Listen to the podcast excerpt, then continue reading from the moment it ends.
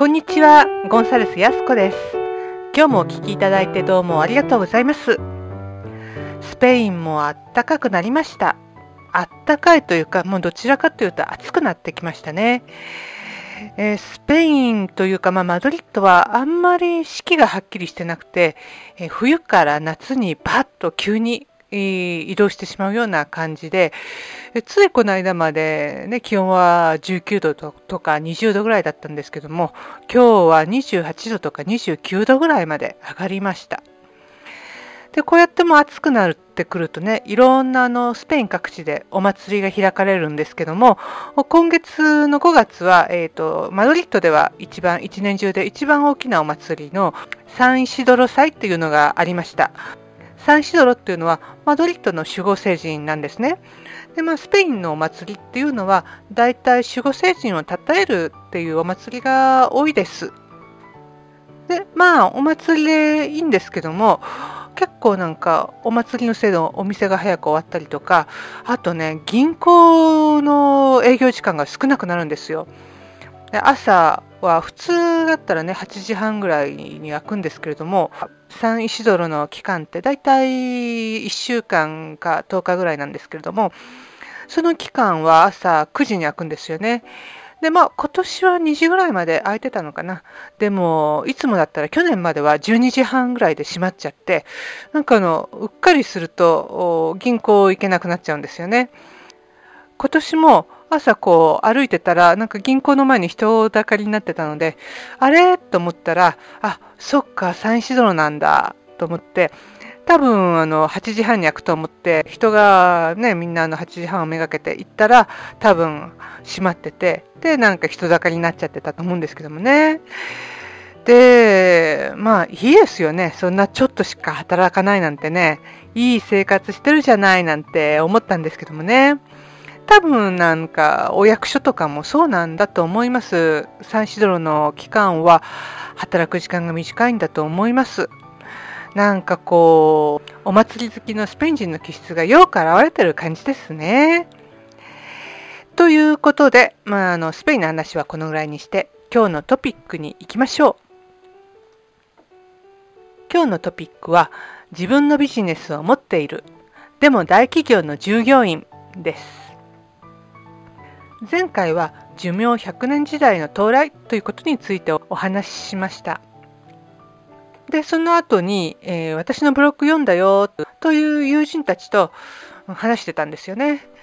どうする ?60 年近く働くことになるよって。そうなんですよね。長く生きるってことは仕事をする期間も長くなるってことなんですよね。だから60年ずっと同じ仕事を続けるっていうのはちょっとね、どうなんでしょうね。単調でつまらない人生になっちゃうかもしれないですね。でましてやずっと同じ会社でずっと同じ仕事をするっていうのはちょっとしんどいですよね。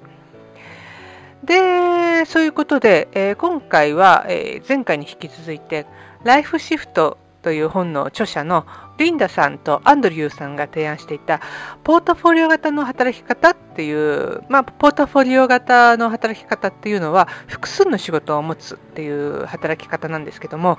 このことについてちょっとお話ししてみようと思います。スペインでは企業に働きながら結構起業家として自分の会社を持ってる人がいるんですよね。で、大企業の従業員でありながら、零細企業の社長だったりもするんで、まあ結構面白いです。もちろん、勤務してる企業のライバルになるような職種なんかはいけないとか、いろんな決まりはあるんですけれども、まあその辺いろいろと整えられてます。会社の方もね、結構あの柔軟な考え方をしているところが多いです。副業を禁止という会社は、まあ、パラパラっとありますけども、ほとんどないですで。で、ね、あの、自分の会社を立ち上げるために、とりあえず1年間休職したんだけども、失敗しちゃったから戻ってきた。なんていう人もたまにいます。私はあの自分が秘書だったこともあって秘書の知り合いっていうのが結構いるんですけれどもその彼女たちって結構自分のビジネスを持ってるんですよ。最初はちょっと驚いたんですけども、まあ、彼女たちと接しているうちにうんなるほどねって納得しましたまあ秘書の仕事っていうのはね終日社長と一緒に働いてるわけですから社長の働きぶりをよく見てるんですね。でまあ大体社長っていうのは優秀だし、まあ、すごいエネルギーがあるんですよ。で自分の会社のね社長だけじゃなくて、まあ、仕事上他の会社の社長ともいろいろ接するのでいろんな会社の社長の働き方を見て学ぶことができるんです。そうしてるうちに多分自分でも先頭に立って何かやってみたいなと思い始めるんですよね。つまり社長になってみたくなるんです。でそこで、まあ、会社辞めて起業するかって思い始めるかもしれないんですけれどもでもねやっぱり同時に大企業で働くメリットも大きいなって思うんですよね。でまあ大企業で働くメリットっていうのは何かというとまずは資金力ですね。これはすごく感じます。で資金がたくさんあると大金をポンって寄付したりとかイベントのスポンサーになったりとかできるんですよね。で零細企業はねそういうことできないですしだからまあ零細企業の社長では会えないような人と知り合いになったりいろんな貴重な体験ができるんです。でそういった自分とは違うタイプの人たちの振る舞いとか考え方に接すると自分の視野が広がって豊かな考えを持つことができます。でもう一つはネームバリューですね。誰でも知ってる企業で働いてると、うん、やっぱり自分個人では体験できないようなことができますね。どこどこ会社の誰々っていうと会いたいと思ってる人へのアクセスも簡単にできますね。大きなプロジェクトにも参加できます。まあ、大企業のメリットってだから一言で言うと、えー、自分とか自分の周りの数人の人たちだけでは体験できないような大スケールのことが体験できるってことです。だからといって万事 OK というわけではありません。制約の多い大企業の一員として働くだけじゃフラストレーションが溜まってしまいます。このやり方では絶対うまくいかないのはもう証明済みなのにって思ってるようなことでもあえてやらなくちゃならないっていう時も結構あります。あとは自分のポリシーに反したことをやらなきゃならない時もあります。自分がいいと思った全てのことができるわけでもなくて自分の力を100%試すってこともなかなかできないです。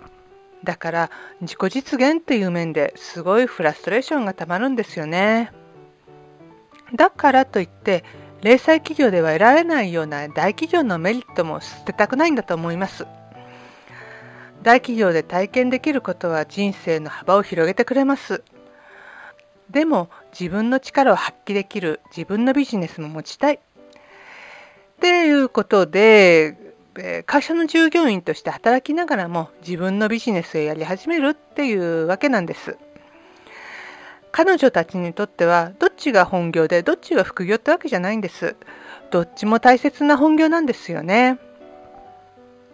私の知り合いのマリアは、え、ソーラーパワーとか風力とか水力発電なんかの会社の社長秘書をやりながら不動産仲介業をやってます。あとは5つ星のホテルのマドリッド支社長の秘書をやりながらアロマセルピーのビジネスをしてるアナとかえー、建設会社の秘書をしながら輸出のビジネスをしてるマルタとか、うん、結構います、えー、確かにね彼女はいつも忙しそうです。でも企業の従業員としても自分の会社の社長としても実に生き生きとして働いてます。二者択一じゃなくて両方とも選んで充実した人生を送ってます。こんな働き方も一つのオプションだなぁと思いました。というわけで今日のトピックはいかがだったでしょうか？ご感想などいただけたら励みになるのでとっても嬉しいです。ゴンサレス・ヤスコのライフコーチングと検索していただくと twostepsbehind.net スラッシュライフコーチングというサイトが出てきますのでそちらのお問い合わせの欄から送っていただければと思います。また私とのコーチングセッションに興味のある方は無料でオリエンテーションセッションを行ってますのでぜひご利用してみてください。こちらもサイトの無料オリエンテーセッションお申し込み欄からご連絡ください。それでは今日も最後まで聞いていただいてどうもありがとうございました。またお会いしましょう。